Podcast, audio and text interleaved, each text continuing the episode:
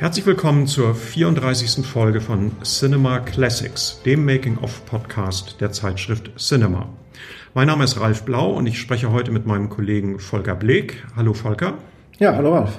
Über einen Klassiker des Zeichentrickfilms Der König der Löwen. Und wir haben uns diesen Film ausgewählt aus einem aktuellen Anlass. Volker, dazu kannst du, glaube ich, ein bisschen mehr erzählen. Ja, ähm, also nicht der Löwe hat Geburtstag, ähm, sondern äh, Disney. also 100 Jahre Disney haben wir in diesem Jahr und äh, der Konzern begeht das ja schon alles, äh, die Gründung des Studios vor 100 Jahren. Und passenderweise erscheint zu diesem Anlass auch noch ein Cinema-Buch, das noch passender auch so heißt, 100 Jahre Disney. Das gibt's ab 31. Oktober. Und da steht schon eine ganze Menge drin. Genau, und ähm, ich glaube, jetzt vergangenen Montag äh, war tatsächlich der 100. Geburtstag der Studiogründung und äh, wir haben uns eben diesen Film ausgesucht, weil er eingegangen ist in die Filmgeschichte als der erfolgreichste Zeichentrickfilm aller Zeiten.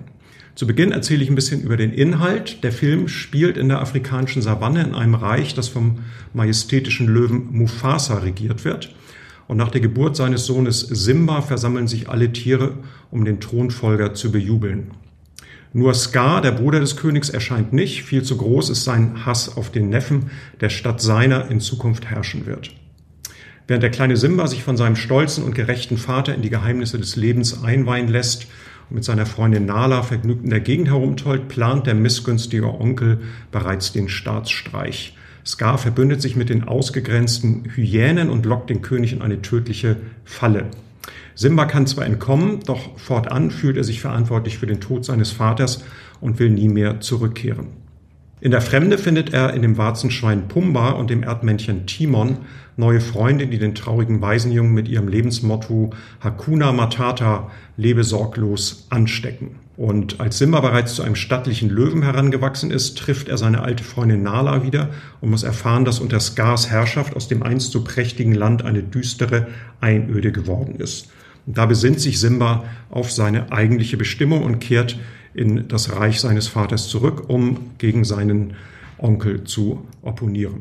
Ja, klingt aufregend und auch natürlich bekannt, weil ähm, sie haben da natürlich das Motiv des bösen Onkels und der Vatermörder und ähm, das äh, stammt äh, angelehnt von äh, Shakespeares Hamlet äh, ausgeliehen. Sie haben aber auch aus ägyptischen äh, Sagen und äh, afrikanischen Erzählungen sich Elemente dazugeholt.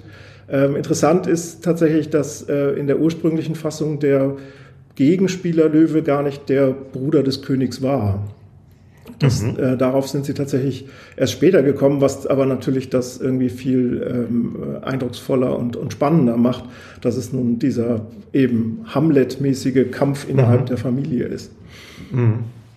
Also ich habe nur gehört, dass der ähm, Onkel zunächst bereits ausgestoßen war, also dass der gar nicht mehr zu dem Rudel dazugehörte und dann quasi von außen äh, diesen Umsturz geplant hat. Und dann fanden sie aber die Idee reizvoller, dass er quasi eben noch dazugehört, aber eben sozusagen äh, sich eben nicht unterordnen will und dass die Bedrohung sozusagen von innen kommt und nicht von außen. Genau, und wahrscheinlich in dem mhm. Zusammenhang war er am Anfang gar nicht der Bruder sondern irgendein anderer.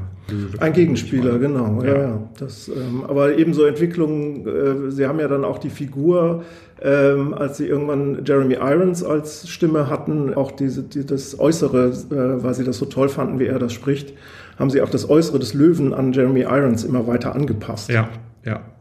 Ja, das ist sehr eindrücklich. Also wer den Film auf DVD sieht, sollte durchaus mal umschalten auf die Originalfassung.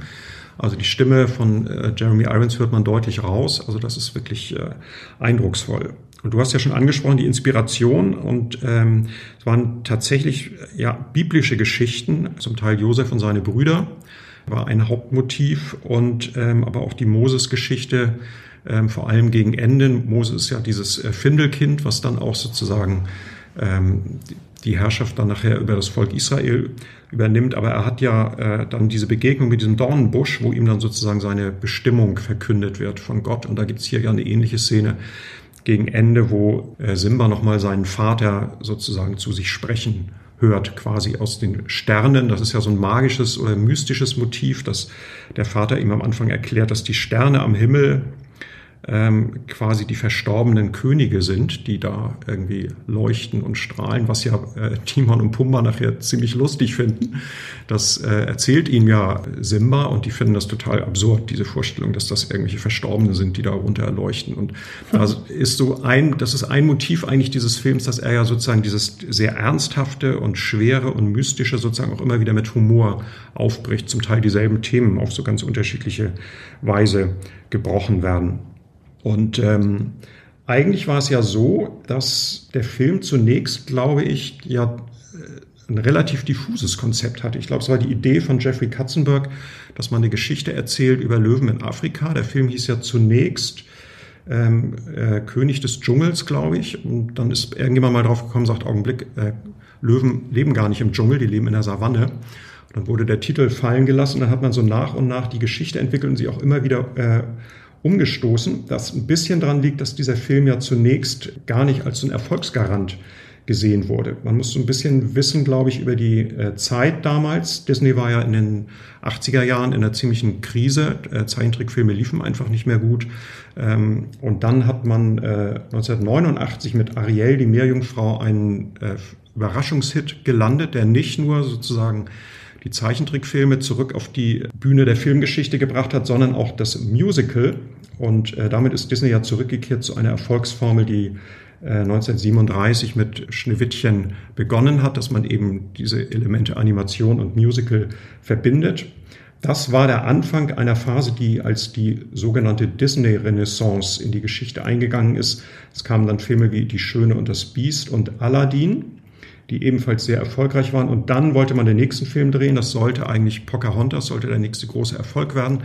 Und parallel dazu ist eben die Idee zu König der Löwen entwickelt worden. Die meisten Zeichner haben sich dann aber für Pocahontas entschieden, weil sie gedacht haben, das erinnert so ein bisschen an die Schöne und das Biest und haben gedacht, sie wollen auf jeden Fall bei dem erfolgreicheren Disney-Film dabei sein. Und da haben sie sich ein bisschen verrechnet. Genau, klassisch aufs falsche Pferd gesetzt, würde ich sagen. ähm, ja, aber klar, konnte man äh, damals nicht so erahnen. Also ein Pitch soll gewesen sein, Bambi in Africa meets Hamlet. Mhm. Nachdem sie dann dieses Element dazu genommen haben. Ähm, kurz, kurz gesagt, Bamblet, Bam die Abkürzung dafür. genau. mhm. Äh, aber es war wohl tatsächlich so, dass es ein, ein eher unerfahrenes äh, Team war, was sich dann an König der Löwen gemacht hat. Und auch die Regisseure waren, äh, Rob Minkoff und Roger Allers waren auch Debütanten, die hatten ähm, halt noch nicht gemeinsam äh, oder einen eigenen Film inszeniert, sondern an verschiedenen Sachen gearbeitet. Aber man hat halt dann doch darauf gesetzt ähm, oder die vielleicht auch einfach machen lassen. Eine Gruppe von Zeichnern ist für drei Wochen nach Kenia Mhm. gereist äh, im November 91 und hat sich da inspirieren lassen und ganz viel äh, mitgebracht. Ja, und ähm, das ist ja, glaube ich, auch für viele das reizvoll. Ich weiß nicht, wie sie sich Pocahontas dann, äh, wie da die Recherche gelaufen ist, aber für sowas äh, ist es dann ja doch sehr reizvoll, denke ich, ne? mhm. zu gucken und dann zu Hause das umzusetzen.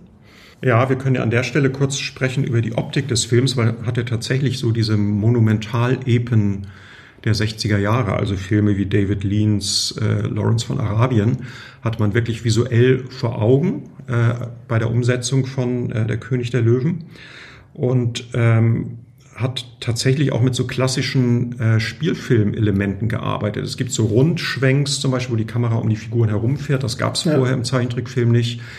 Dann gab es dieses Spiel mit Schärfe und Unschärfe, dass Figuren aus dem Hintergrund plötzlich scharf werden und der Vordergrund unscharf wird. Das war auch absolut untypisch für Trickfilme. Das hat man hier auch gemacht. Also man wollte eigentlich einen Film drehen, der so ein bisschen wie ein richtiger Spielfilm wirkt und auch so auf optische Opulenz setzt. Und es gibt so ein paar, da können wir vielleicht nochmal drüber sprechen. Das Film gilt ja als Zeichentrickfilm. Es gibt aber hier schon erste Computeranimationen auch.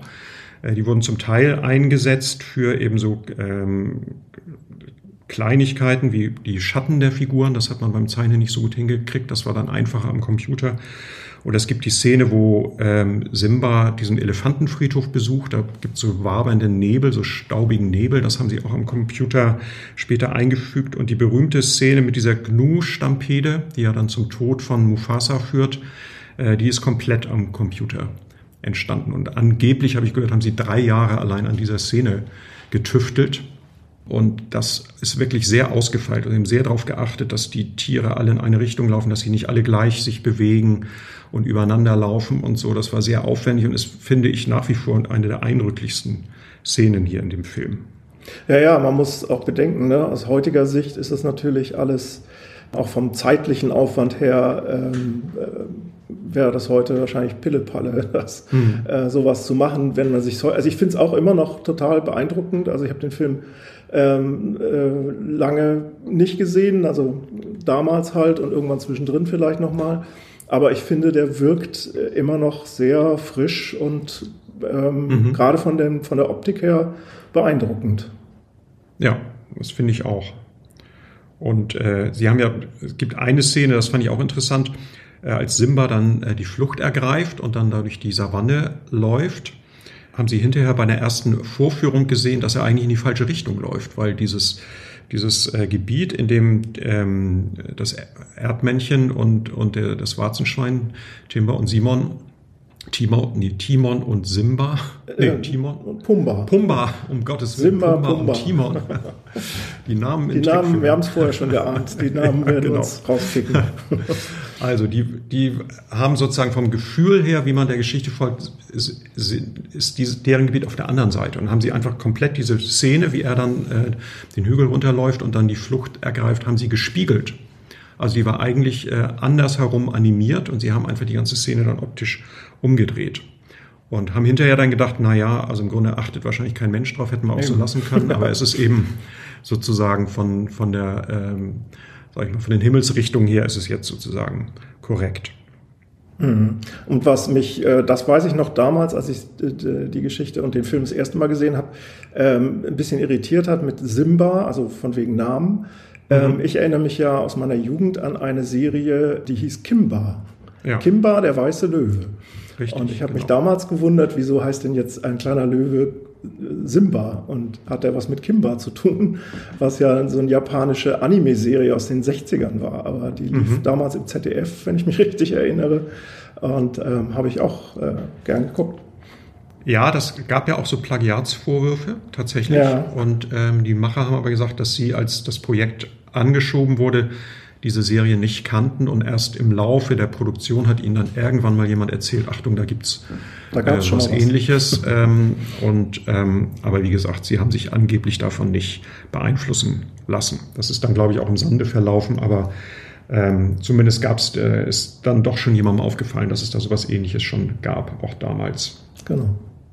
Ja, und äh, der König der Löwen ist ja der erste Disney-Film, Disney-Trickfilm, der auf einem Originaldrehbuch basiert und nicht auf einer Vorlage, also auf einer Sage oder einem Märchen oder ähnlichem, äh, wie alle anderen äh, Disney-Trickfilme zuvor. Bis auf die kleinen Shakespeare-Anleihen. genau, es gab ja wohl am Anfang tatsächlich auch Original-Shakespeare-Zitate im Drehbuch, als sie dann äh, mhm. diesen Ham Hamlet-Twist gemacht haben mit Scar. Äh, die haben sie aber nachher wieder rausgenommen. Es gibt aber lustige andere äh, Anleihen, wenn man den Film auf Englisch sieht, gibt es ja gegen Ende diesen Endkampf zwischen, mit den Hyänen. Mhm. Die Hyänen sind ja quasi so die, die willfährigen Diener von Scar. Er hat ja so eine richtige Armee da aufgebaut. Und ähm, da ist dann das Warzenschwein Pumba, schaut dann diese eine Hyäne an und äh, sagt dann, äh, are you looking at me? Und wer das auf Englisch hört, wird natürlich sofort an Taxi Driver und Robert De Niro denken an seine Selbstperformance vor dem Spiegel. Ähm, also es gibt so lustige Zitate, die hier eingebaut sind. Kommen wir nachher nochmal drauf, wenn wir über die Songs sprechen. Ja, die Geschichte an sich. Ähm, es geht natürlich äh, hauptsächlich um ähm, das große Thema Vaterverlust. Mhm. Und ähm, das haben tatsächlich auch Beteiligte an äh, dem Film selber erlebt. Also Hans Zimmer, der Komponist, hatte auch kurz vorher seinen Vater verloren. Nee, Hans Zimmer war, hat, das war ähm, der Regisseur Roger Ellers. Äh, Hans Zimmer hat tatsächlich seinen Vater verloren, als er erst sechs Jahre alt war, also auch als Ach Kind. so, ah, dann habe ich das nur, in, genau, er hat die Thematik sozusagen ja. verstanden. Das, ja. ja, nee, dann genau. war es äh, tatsächlich beim Regisseur. War es genau andersrum, ja. genau. Ähm. Genau, und Roger Ellis hatte ein paar Jahre vor dem Film seinen Vater verloren, was vielleicht jetzt für einen erwachsenen Mann dann nicht mehr so prägend war. Aber für Hans Zimmer war das tatsächlich äh, entscheidend. Ne? Mhm. Mhm. Ja, ja, und er hatte wohl äh, eigentlich auch Bedenken, weil er nicht unbedingt jetzt an so einem, äh, in Anführungszeichen, Kindertrickfilm äh, mitmachen wollte im ersten Moment, also als sie ihn um die Musik mhm. gefragt haben, aber hat dann gemerkt, da steckt doch ein bisschen mehr dahinter. Ja, und sie haben sich ja auch entschieden, äh, den Tod von Mufasa zu zeigen und auch äh, die, die Szene, in der äh, Simba um ihn trauert. Das war auch, wurde auch lange diskutiert, ob man das so machen sollte. Bei Bambi war es ja damals eher so, ähm, wurde, wurde das ja nicht so direkt gezeigt. Man hat überlegt, ob man das wieder so macht, aber weil es hier ja wirklich um den Kreislauf des Lebens und um einen Schicksalsschlag geht, von dem sich äh, Simba erholen muss und weil er natürlich diese Schuldgefühle auch entwickeln muss, ähm, weil er, der Onkel ihm ja einredet, du hast ihn quasi in eine Falle gelockt ja. ähm, und bist für den Tod des Vaters verantwortlich. Der wollte dich retten und ist dabei zu Tode gekommen. Aber das war für Disney äh, tatsächlich ein großes Thema, weil man gesagt hat, in einem Familienfilm, den auch kleinere Kinder gucken, ein Kind verliert seinen Vater. Das war schon äh, nicht selbstverständlich, dass man das tatsächlich so offensiv dann auch zeigt. Ja, wobei es heutzutage inzwischen schon fast Standard ist für viele Filme. Ja. Dass ja, das der Ausgangspunkt ist, der, der ja. Tragik sozusagen. Ja. Ja, ach so, zu Hans Zimmer. Wie gesagt, der hatte zuerst Bedenken, aber dann hat er zugesagt und hat dann irgendwann mal, das fand ich ein schönes Zitat, hat irgendwann mal gesagt, der, der Film erzählt vom Tod des Vaters.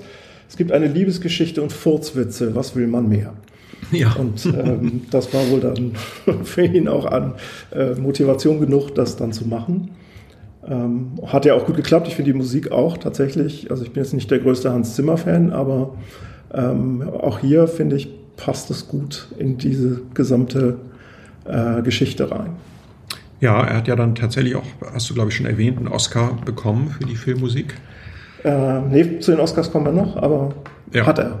Hat er, ja, ja genau. Und ähm, die Songs geschrieben hat ja Tim Rice ähm, der vorher schon für andere Musicals, habe ich gelesen, nämlich für ähm, Jesus Christ Superstar und Evita die Texte geschrieben hat.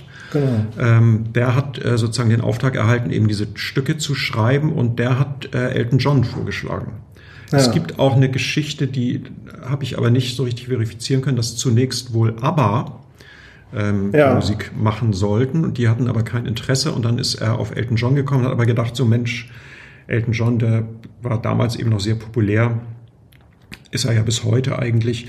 Ähm, der wird bestimmt keine Lust haben, sich mit, so, mit unserem Film hier zu beschäftigen. Und Elton John hat aber sehr schnell zugesagt und war wirklich äh, großer Disney-Fan, also auch äh, von Kindheit an. So hat erzählt, dass äh, wenn die neuen Disney-Filme rauskamen, dass das immer ein Riesenereignis für ihn war, auch als Kind.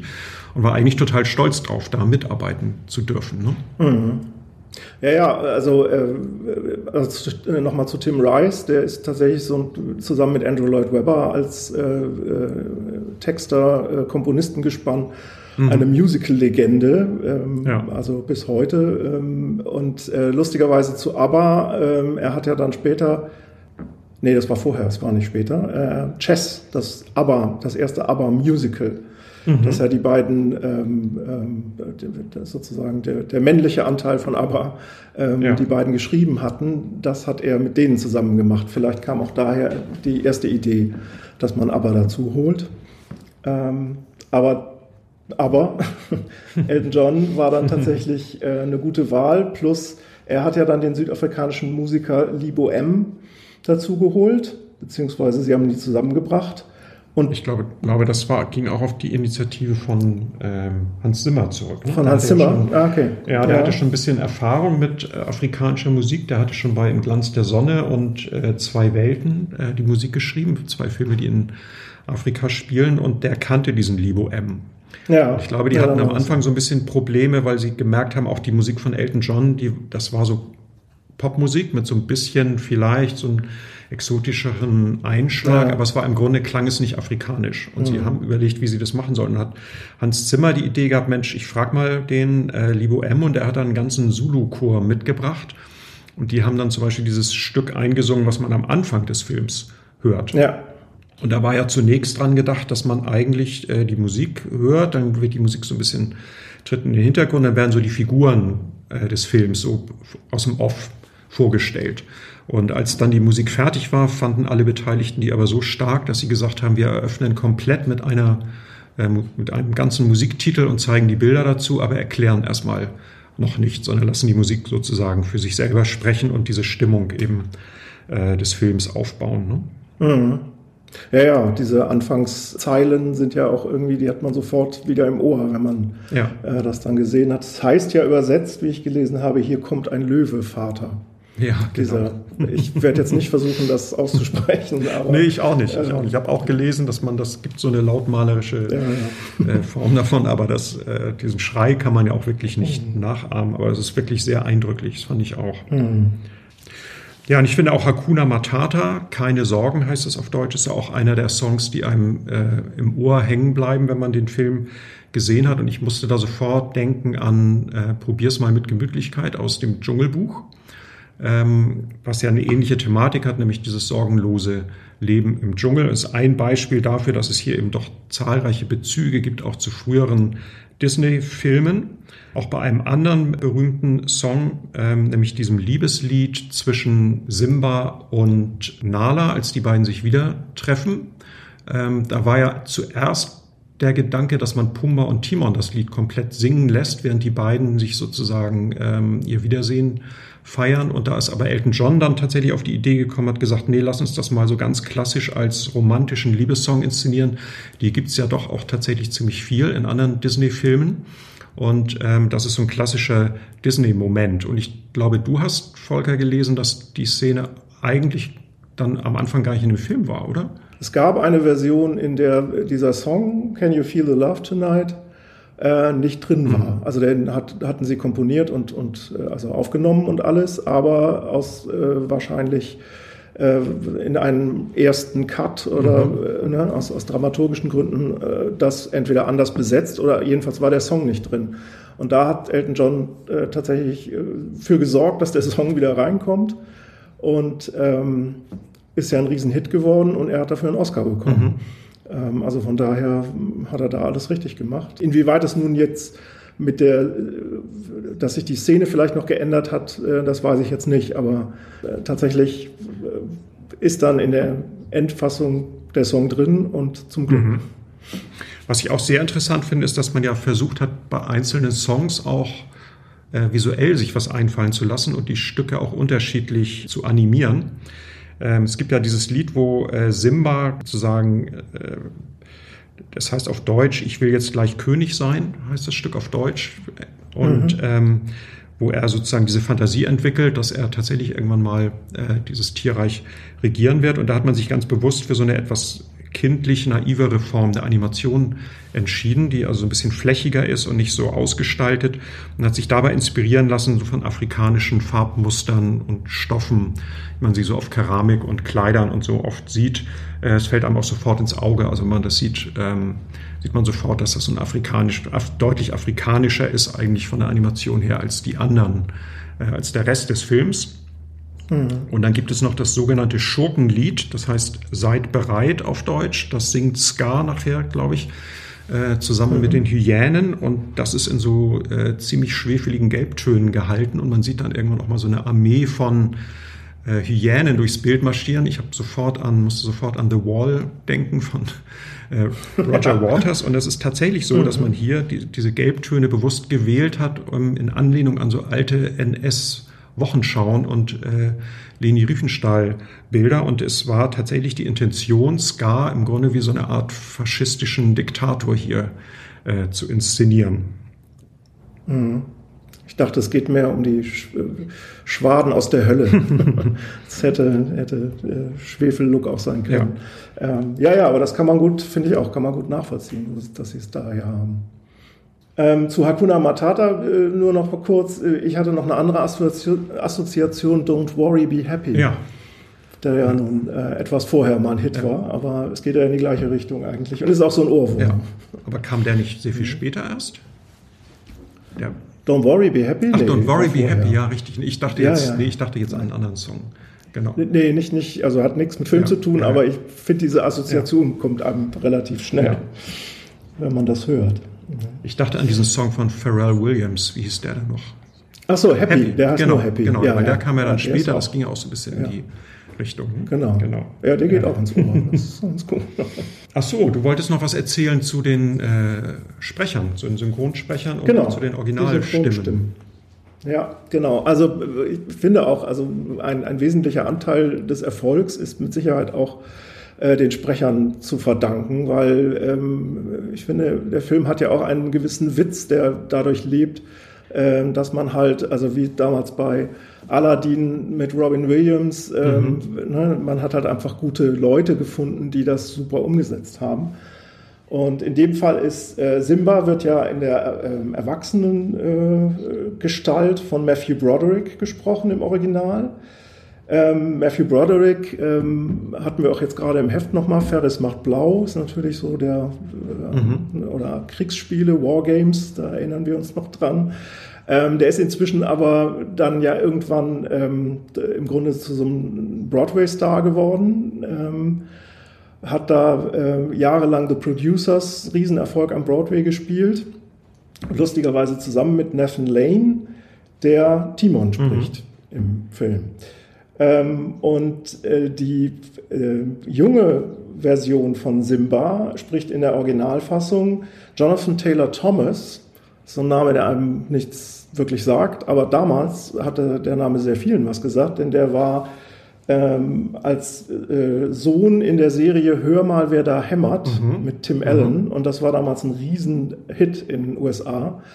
Und ich glaube, auch deshalb hat man ihn für diese Rolle genommen. Der war damals schon so ein, so ein ähm, äh, Jungstar. Ja. Sozusagen. Danach hat man nicht mehr viel von ihm gehört, aber ja. ähm, er hat den jungen Simba gesprochen. Ja, Scar, Jeremy Irons, ähm, macht das natürlich äh, schön diabolisch. Ich finde, dass, da passt auch einfach mhm. dieses Britische immer super. Mhm.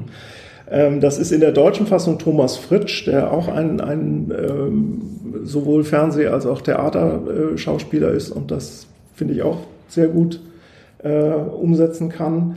Ähm, ja, Nathan Lane, der Timon spricht, ist im Deutschen Ilja Richter mhm. aus äh, Disco-Zeiten. Mhm. Ja, Mhm. Es passt, finde ich, ich finde, es ist ja lustig, also von daher passt es dann. Ich finde Ehe Richter jetzt nicht so den tollsten Sprecher, ja. aber äh, da passt er ganz gut.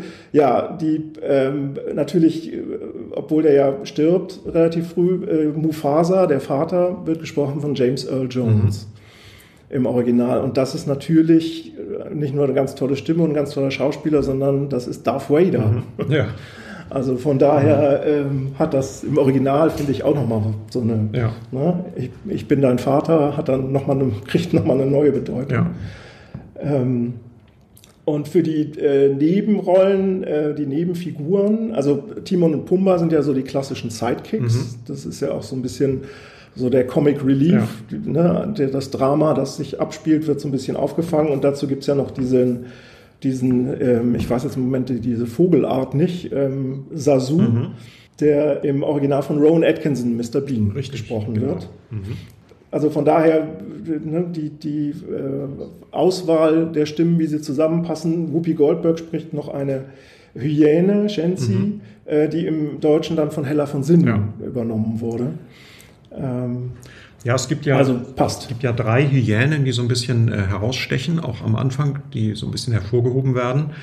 Ähm, und du hast erwähnt, Whoopi Goldberg ist die eine. Dann hat man ja versucht, äh, Cheech und Chong, werden einige noch kennen, Stimmt, äh, ja. aus viel Rauch um nichts. Sie haben so diese äh, in den 80er Jahren wunderbare Kiffer-Komödien äh, sehr äh, sinnfrei äh, inszeniert.